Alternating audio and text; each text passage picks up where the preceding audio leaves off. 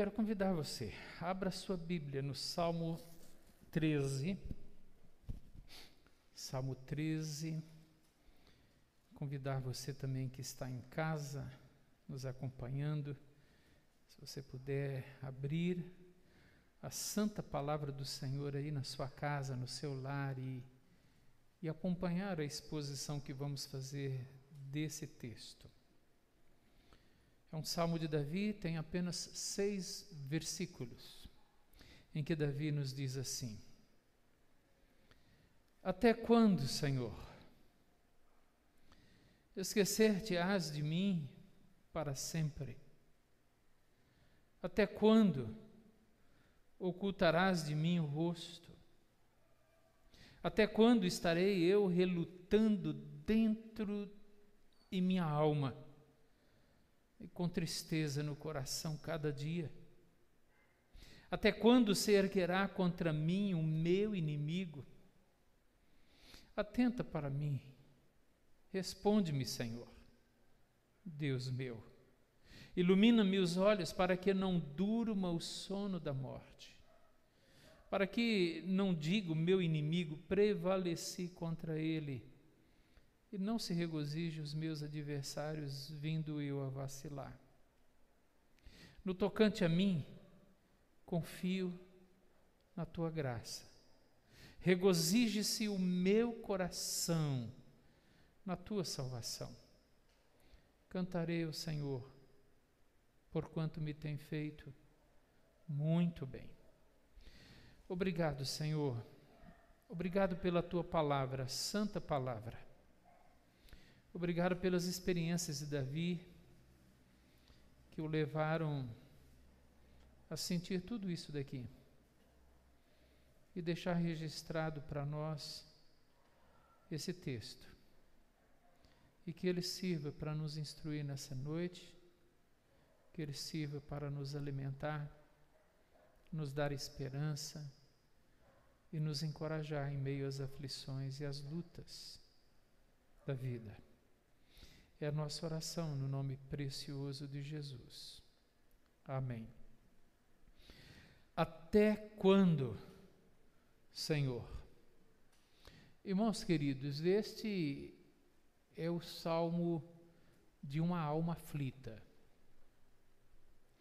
Este é o salmo de, de alguém que está angustiado, de alguém que está em aflição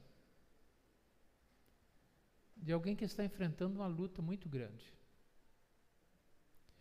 Este é um salmo que pode nos ensinar nessa noite em meio às nossas lutas também.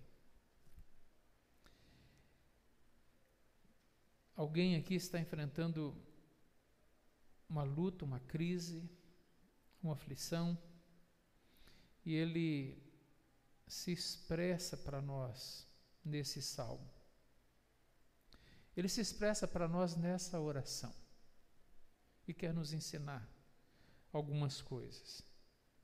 Mas a maneira como Davi começa esse salmo me lembra também a mesma maneira como Abacuque começou a sua profecia, quando lá no capítulo 1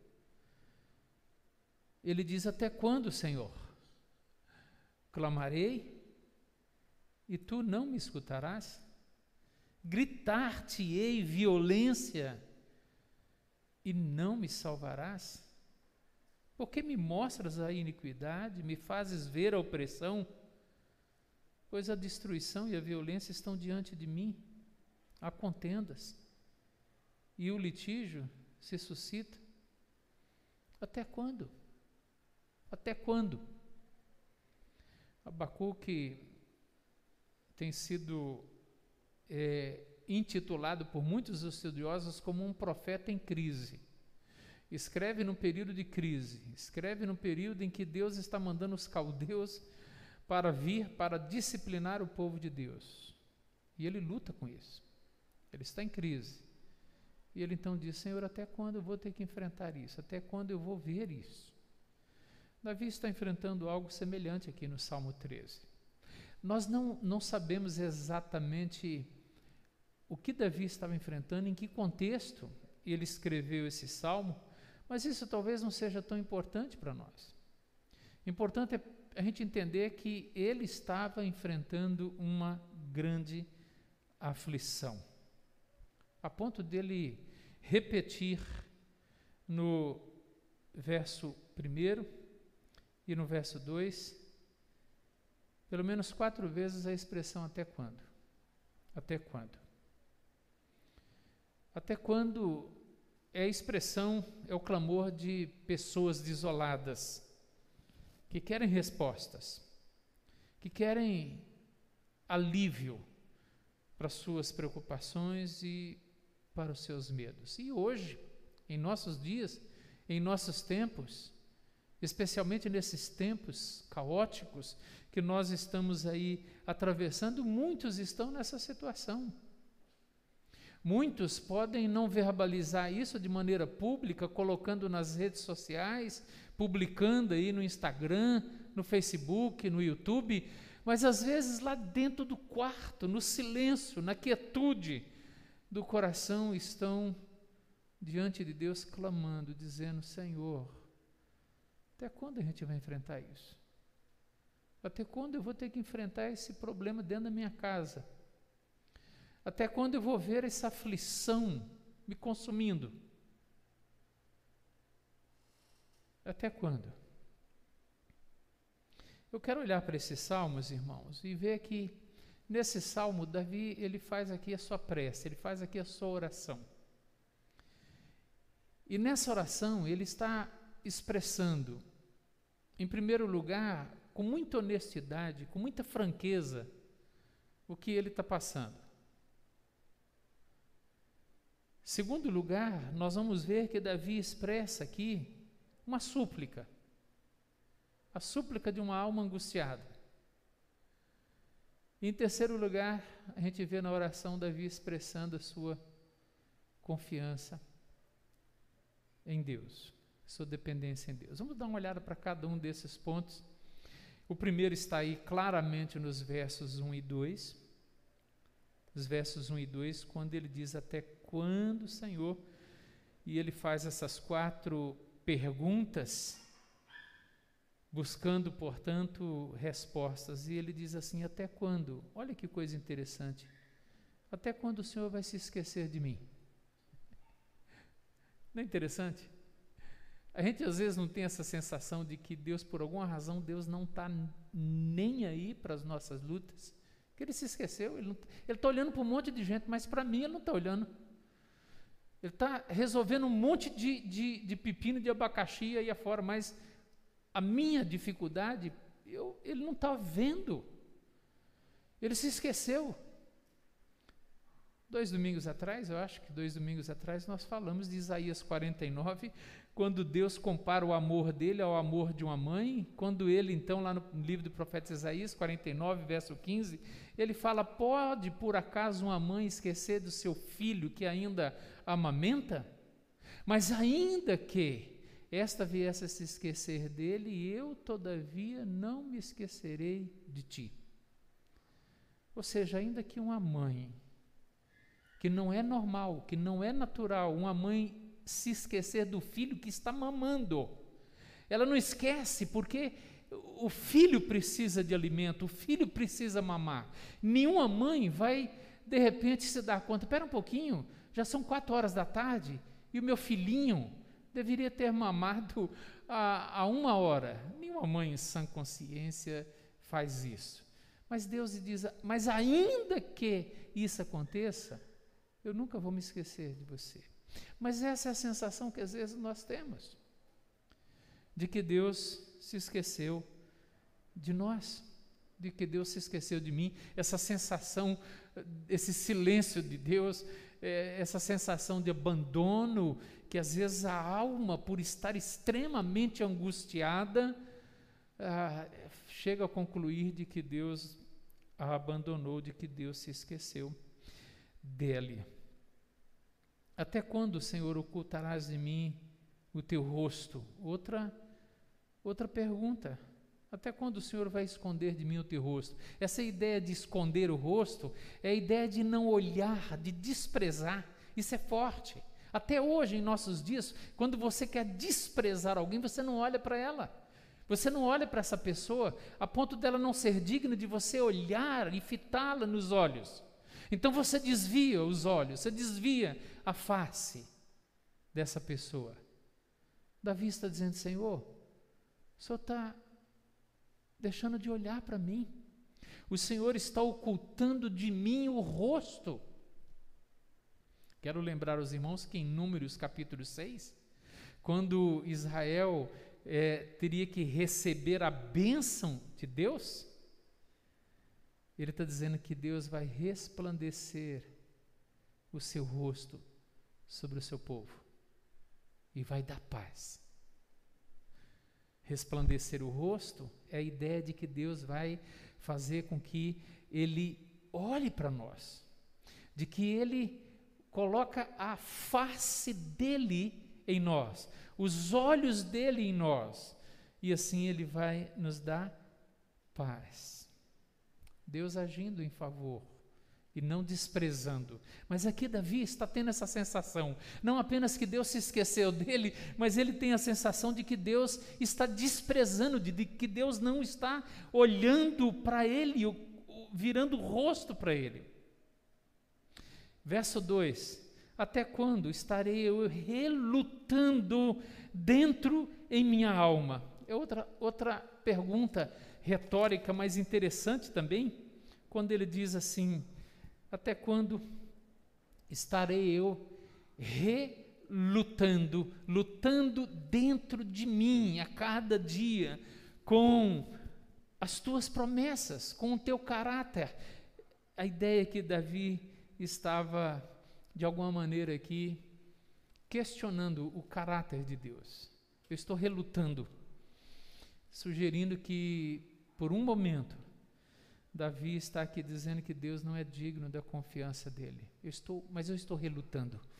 É, é uma luta que ele está travando dentro dele.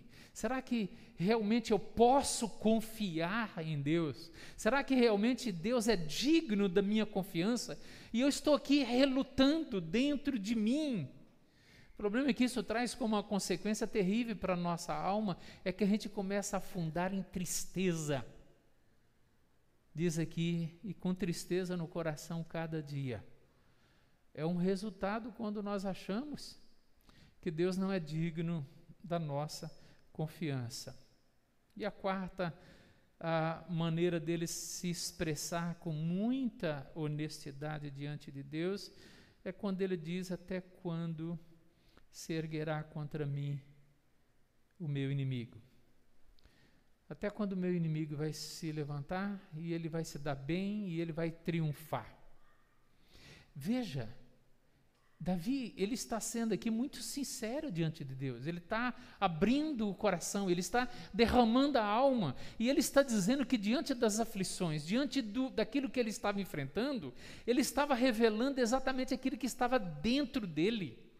Ele estava dizendo para Deus: Deus, a sensação que eu tenho, o sentimento que eu tenho, a impressão que eu tenho, é que o Senhor se esqueceu de mim, é que o Senhor está me desprezando, que o Senhor está me abandonando, é que o Senhor não é digno da minha confiança.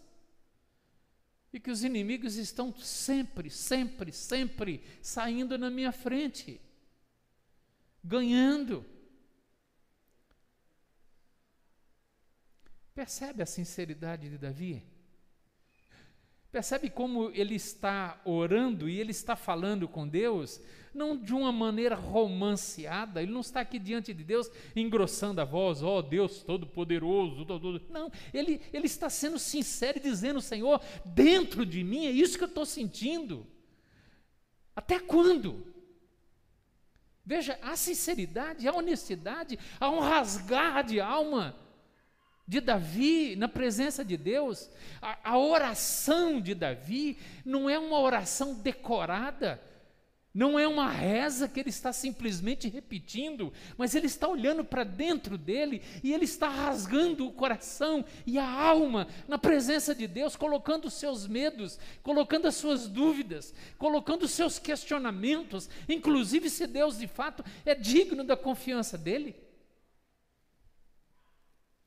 Em tempos de aflição, a gente não precisa ficar cheio de dedos com Deus. Em tempos de aflição, em que a nossa alma está aflita, em que nós estamos com medo, em que nós estamos diante de um caos, em que nós estamos diante de uma situação que traz ao nosso coração tanto pesar e tanta dor, a gente tem que ir para a presença dele rasgando a alma mesmo. Aqui não diz, mas provavelmente Davi estava chorando aqui.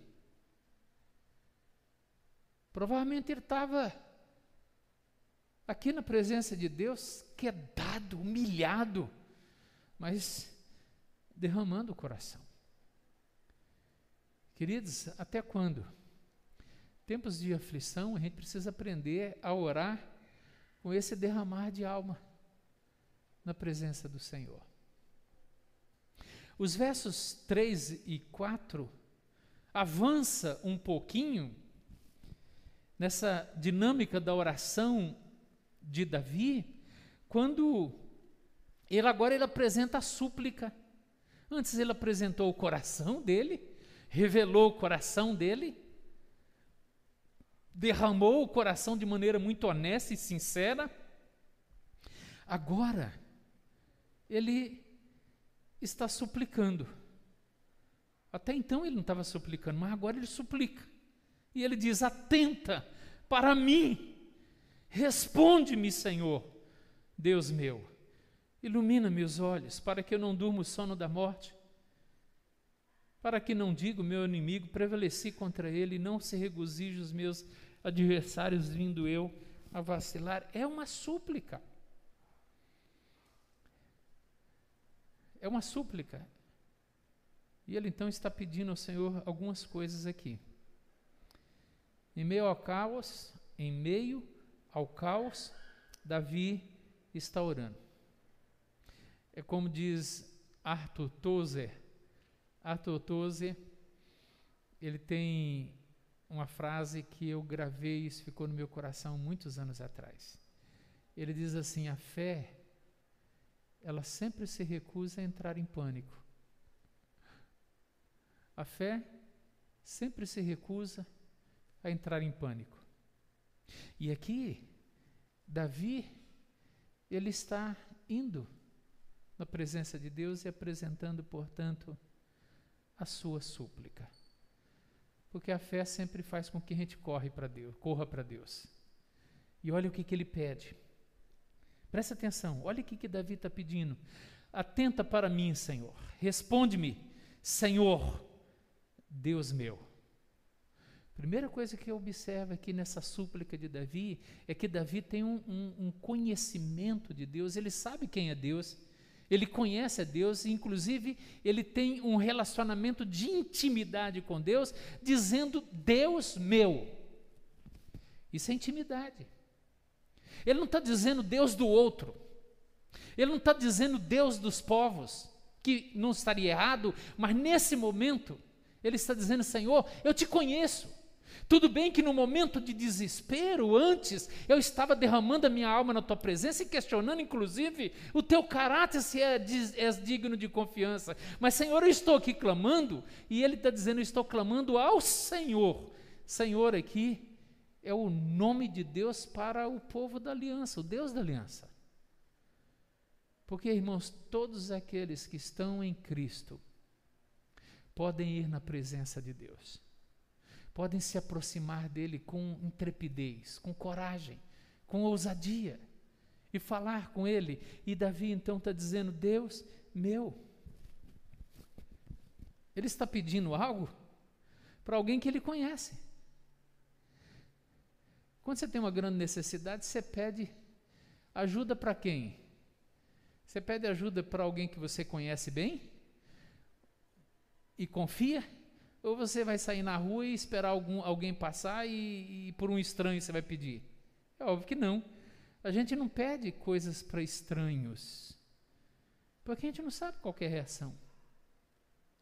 Mas quando a gente conhece uma pessoa e a gente confia nela, a gente pode apresentar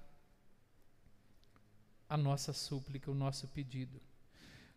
Davi, no Salmo 9, no verso de número 10, ele diz: Em ti, pois, confiam. Quem? Quem confiam? Os que conhecem o teu nome. Queridos, conhecimento de Deus e confiança são duas coisas que estão estreitamente ligadas. Se eu conheço a Deus, eu vou confiar nele. E Davi está aqui dizendo: Atenta para mim, responde-me, Senhor, Deus meu. Lembra de, do Salmo 23? O Senhor, o Senhor é o meu pastor e nada me faltará.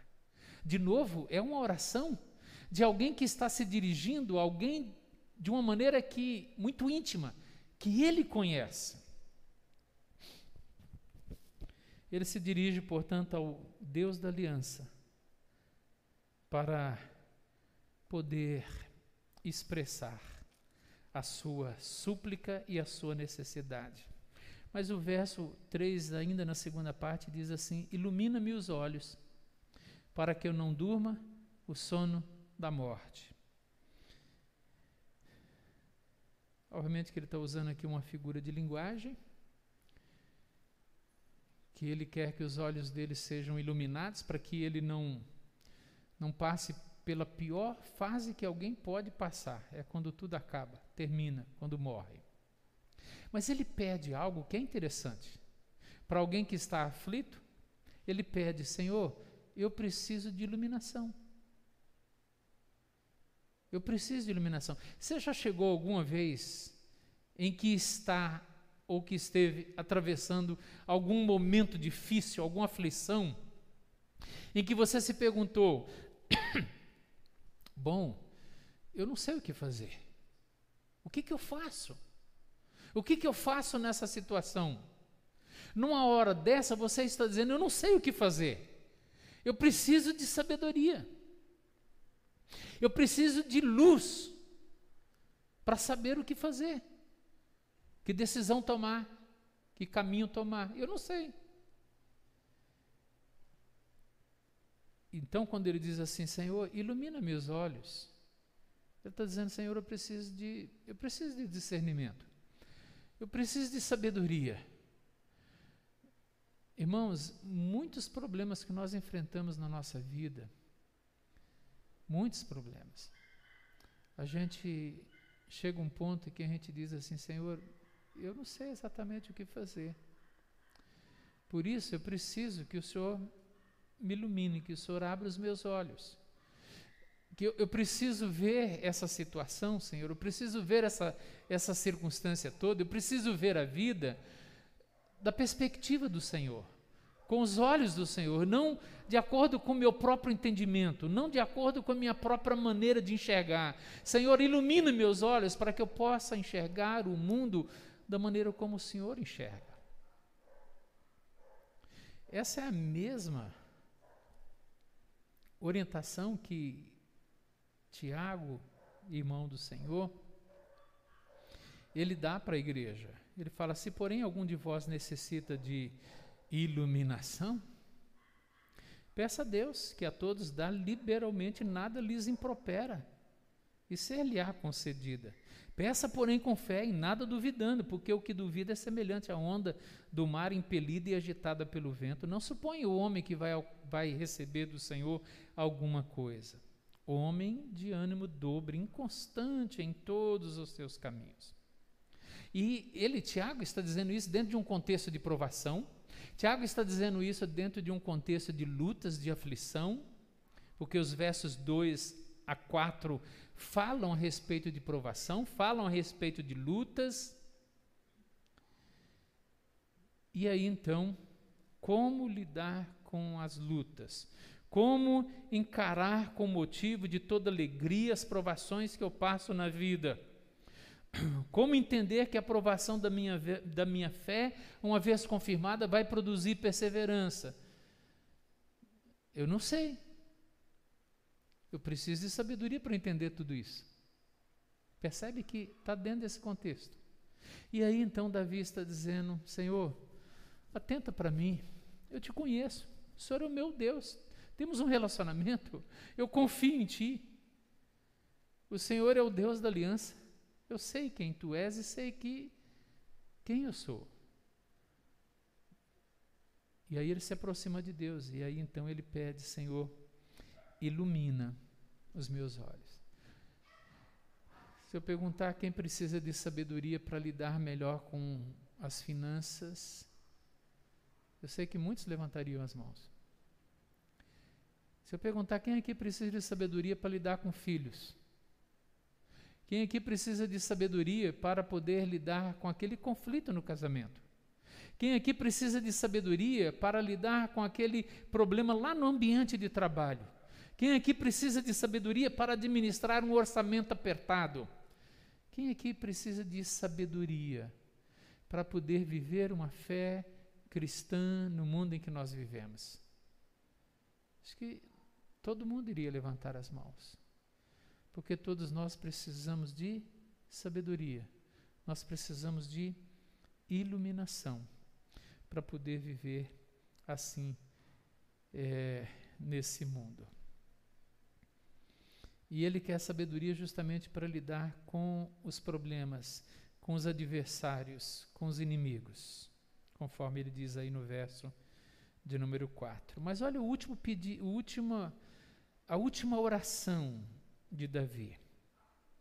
Versos 5 e 6, ele diz: No tocante a mim, confio na tua graça. Regozije-se o meu coração na tua salvação. Cantarei ao Senhor, porquanto me tem feito muito bem.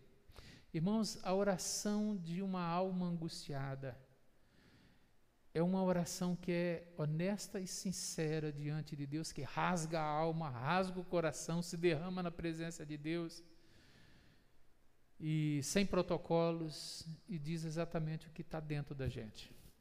Os versos 1 e 2. A oração de uma alma angustiada é aquela alma que suplica. E suplica a quem? A um desconhecido? Não, suplica a Deus, com quem temos um relacionamento. Somos filhos da aliança, temos um relacionamento com Ele e precisamos de iluminação e de sabedoria para lidar com as lutas da, do nosso dia a dia. Mas não apenas isso. A oração de um coração angustiado é uma oração que expressa a sua dependência de Deus e a sua confiança no Senhor. Olha o que, que ele diz: no tocante a mim, no tocante a mim, eu confio na tua graça. É interessantíssimo isso, né? No tocante a mim, eu confio na tua graça. Eu confio na tua graça. E, e aqui eu lembro do apóstolo Paulo, quando o apóstolo Paulo estava com seu espinho na carne, torturando, machucando, doendo, e ele diz: três vezes ele clamou ao Senhor, ele apresentou a súplica dele ao Senhor, até que Deus respondeu dizendo a ele: A minha graça te basta. É mais ou menos isso que Davi está dizendo aqui. No tocante a mim, Senhor, Está doendo. A aflição está aí. Eu estou sofrendo com isso. Está difícil. Mas no tocante a mim, eu quero lhe dizer o seguinte: eu confio na tua graça. Ou seja, eu sei que a tua graça será suficiente para me sustentar e me amparar em meio a tudo isso que eu estou vivendo é confiar na graça de Deus. Veja, o, o Davi, já no Velho Testamento, ele não confiou na lei, ele não confiou em sua competência, competências, ele não confiou em sua capacidade, ele não confiou no seu exército, ele não confiou nas suas habilidades, ele não confiou no fato de ser rei, ele não confiou nele mesmo, mas ele confiou na graça. Porque, irmãos, o que nos sustenta, sustenta mim e sustenta você dia após dia, não é a sua habilidade, não é a sua capacidade, não é a sua inteligência, não é a sua experiência. Embora tudo isso tenha o seu lugar, não descartamos nada disso.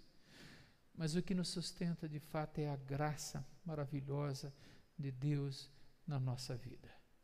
E por isso Davi aqui está dizendo: Senhor, eu confio, no tocante a mim, eu confio na tua graça. E porque eu confio na tua graça, eu estou agora dizendo para o meu coração, o meu coração que estava aflito quando ele inicia o salmo, o meu coração que estava se derramando na tua presença, eu estou dizendo para ele agora: regozije-se no Senhor, o meu coração. Não é o que o apóstolo Paulo diz lá na sua carta aos Filipenses? Quando ele estava aprisionado, quando ele também estava enfrentando as suas lutas e os seus problemas, e o que, que ele diz? Alegrai-vos no Senhor. Veja, alegrai-vos no Senhor. Esse no Senhor faz toda a diferença.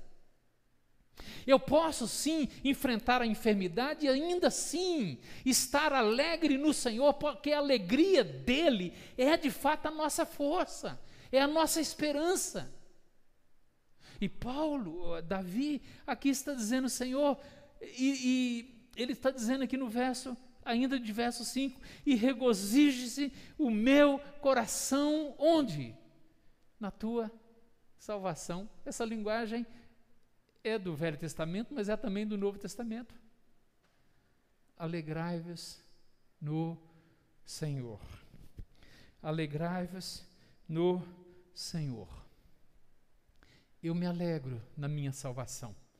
Eu me alegro naquele que é a minha salvação. O Senhor é a minha luz e a minha salvação.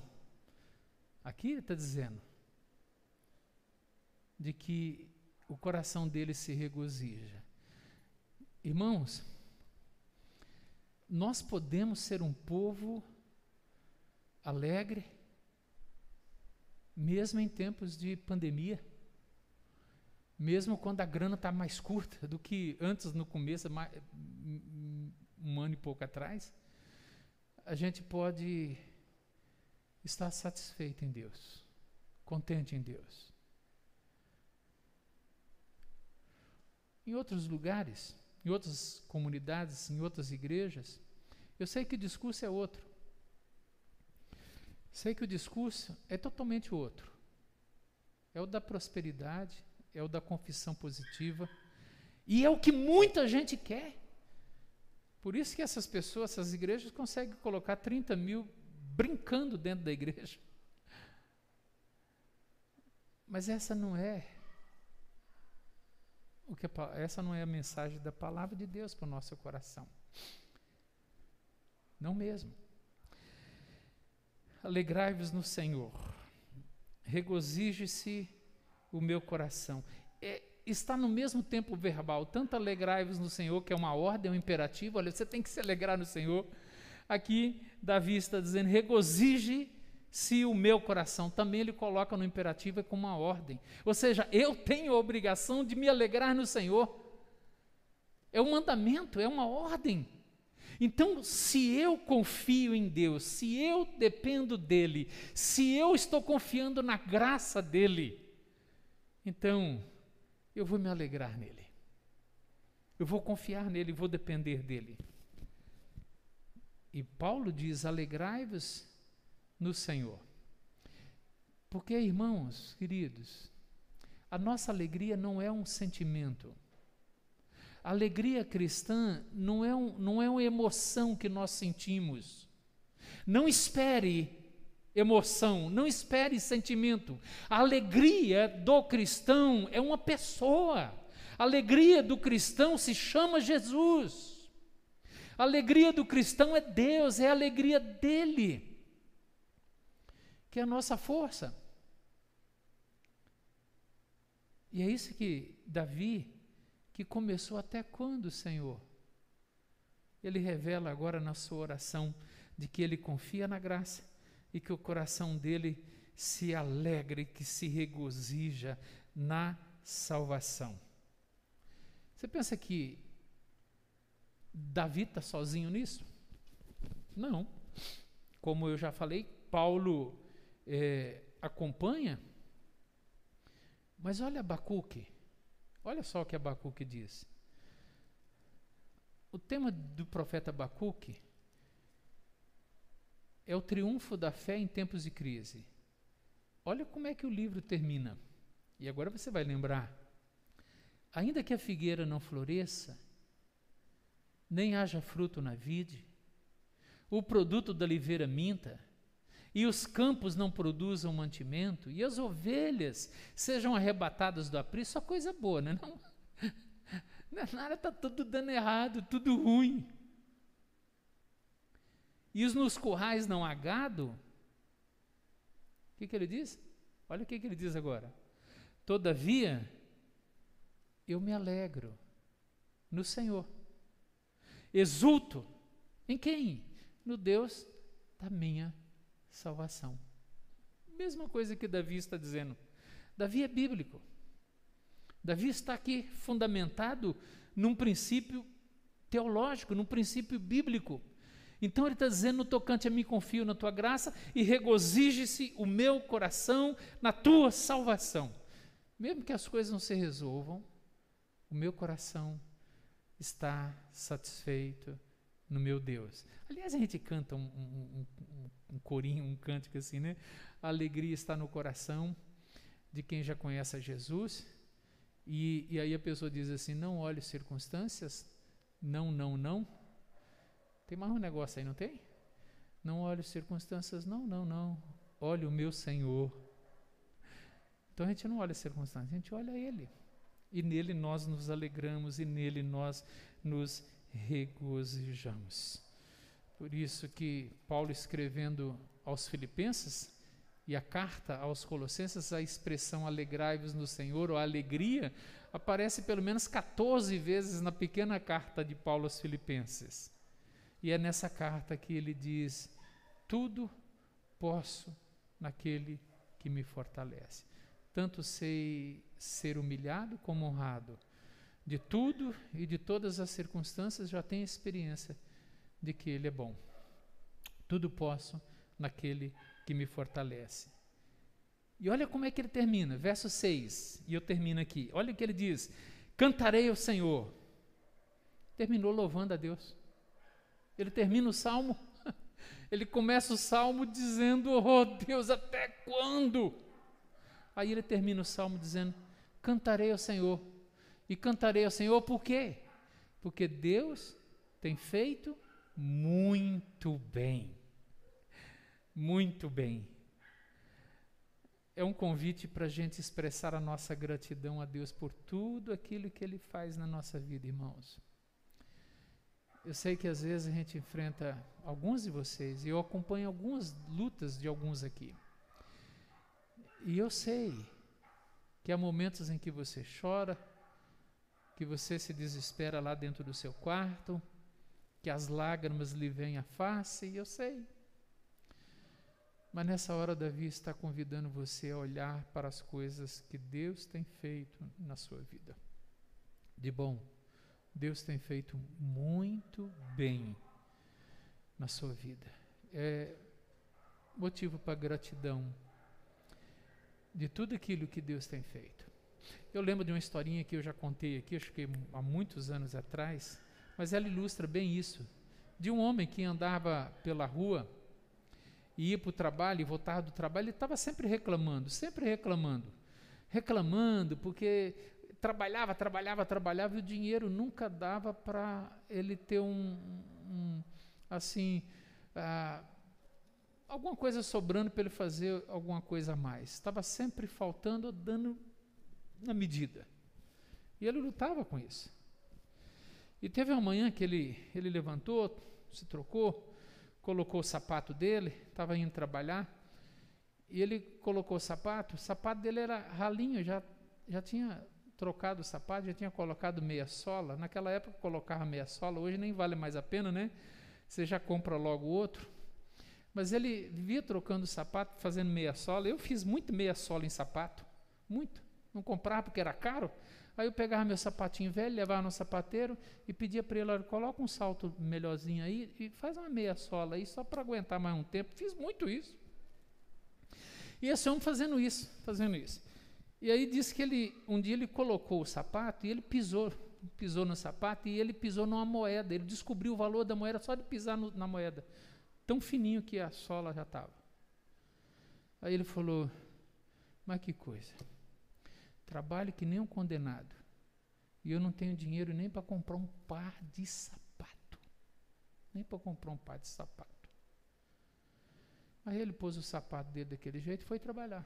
Enquanto ele estava indo para o trabalho, ele encontrou uma pessoa na rua e a pessoa foi, passou na frente dele assim, empurrando um carrinho de, de rolemã. Ele não tinha as pernas, ele só tinha o toquinho assim empurrando o carrinho com as mãos assim. Já viu isso em algum lugar? Já viu? Empurrando o carrinho passou por ele e falou assim: Bom dia, Senhor! Bom dia! Bom dia! Que lindo dia está hoje, não é? E todo feliz, sorridente. E aí aquele homem olhou para ele e falou: Meu Deus, ele está feliz desse jeito, ele está alegre desse jeito, não tem nem os, ele não tem nem, os, não tem nem as pernas, nem os pés. Isso mexeu no coração dele e ele fez um, escreveu no espelho do banheiro dele uma frase para ele ler todas as manhãs antes de sair de casa para parar de reclamar. Aí ele escreveu no espelho assim: Eu vivia reclamando porque não tinha sapato. Até que eu encontrei alguém que não tinha nem os pés. O que Davi está dizendo aqui, eu vou cantar o Senhor, porque Deus tem feito muito bem para mim. Davi está dizendo: vou parar de reclamar, de murmurar, de praguejar, de ter uma vida azeda, só reclamando, só reclamando, só reclamando. Não, eu vou cantar. A murmuração está na contramão do louvor. Vamos olhar para o pessoal lá em Números, na travessia no deserto. Quando eles tinham motivo para louvar e adorar, ao invés de louvar e adorar o Senhor, eles murmuravam, eles reclamavam do que não tinham. E a gente sabe as consequências. A terra se abria e engolia todo mundo. Porque a murmuração é a música de Satanás, a murmuração é a música do diabo. Mas o louvor, a gratidão, é a música que Deus coloca nos nossos lábios. Pode não estar exatamente como nós queremos. Pode não ser exatamente do jeito que você sonhou. Pode não ser exatamente do, que do jeito que você merece. Mas é o que Deus está dando. E aí, vamos louvar, vamos cantar, vamos ter motivo de gratidão, porque o Senhor tem feito muito bem para nós. Deixa eu terminar, irmãos. Quando eu e você temos que apresentar ao Senhor as nossas tristezas, lembre-se, nós não estamos sozinhos. Quando eu e você achamos que Deus nos abandonou e que virou o rosto para nós, você também não está sozinho nisso. Davi fez isso. Mas não apenas Davi. Tem alguém muito mais importante que Davi que também fez essa oração. Deus meu, Deus meu, por que me desamparaste? Lembre-se, queridos, que Jesus ele foi desamparado por nossa causa. Lembre-se que Jesus teve um momento na vida, na caminhada dele, que Deus virou o rosto dele por causa dos nossos pecados. Lembre-se que esse Jesus foi na cruz no momento de extrema angústia, em extrema aflição de alma e ele morreu para poder assegurar a mim e a você a vida eterna. E é esse Jesus que sabe o que é padecer, é esse Salvador maravilhoso que sabe o que dói em você e que aflige a sua alma, que aflige a nossa alma. É esse Salvador que diz para nós que nós no mundo nós teríamos aflições, mas podemos ter bom ânimo, porque ele venceu o mundo. E o texto lá de João diz: E eu digo isso para vocês para que vocês tenham paz em mim. Em outras palavras, é: qualquer que seja a sua dificuldade, para aqueles que estão em Cristo, a paz vai sempre prevalecer. A satisfação, a alegria, a gratidão, o contentamento. Porque no fim, nós somos mais que vencedores, por meio daquele que nos amou. Portanto, eu convido você, nos seus momentos de oração, também ter a sua oração sincera, honesta, em que você possa derramar a sua alma diante dele. E fale de tudo aquilo que lhe preocupe, preocupa, tudo aquilo que gera medo no seu coração, fale com ele. A oração é esse caminho até a presença de Deus. É uma oração sincera, uma oração que rasga a alma e o coração na presença dele, mas é uma oração também que suplica, uma vez que as mãos do Senhor sempre estão estendidas para nos atender e os ouvidos sempre atentos à oração do seu povo. Então suplique, ore, clame, não deixe de orar, não desanime de orar. E, em terceiro lugar, que a sua oração seja uma oração de confiança sempre. Que confie na graça, que se alegre e que seja grato pelo Salvador maravilhoso que você tem e que está cuidando de você. E cuidando de nós, cada um de nós. Obrigado, Pai Santo, Pai amoroso, Pai bendito. Obrigado pela experiência de Davi. E através da experiência dele, ele compartilha conosco hoje aqui para o nosso coração, tantas vezes também amedrontado, aflito, coração que enfrenta lutas, dificuldades tamanhas. Obrigado, Senhor, pela oportunidade que o Senhor nos dá de nos convocar novamente a irmos à tua presença com um coração quebrantado, contrito, com um coração que suplica, que confia, e com um coração extremamente dependente do Senhor. Obrigado. Obrigado pelo ensino da tua palavra. Portanto, agora cuida do teu povo, que a mensagem de Davi, que Davi compartilhou conosco hoje, possa também está presente no coração dos meus irmãos que estão aqui presentes e daqueles que estão nos acompanhando pela, pelas redes sociais. É a nossa oração em nome de Jesus. Amém.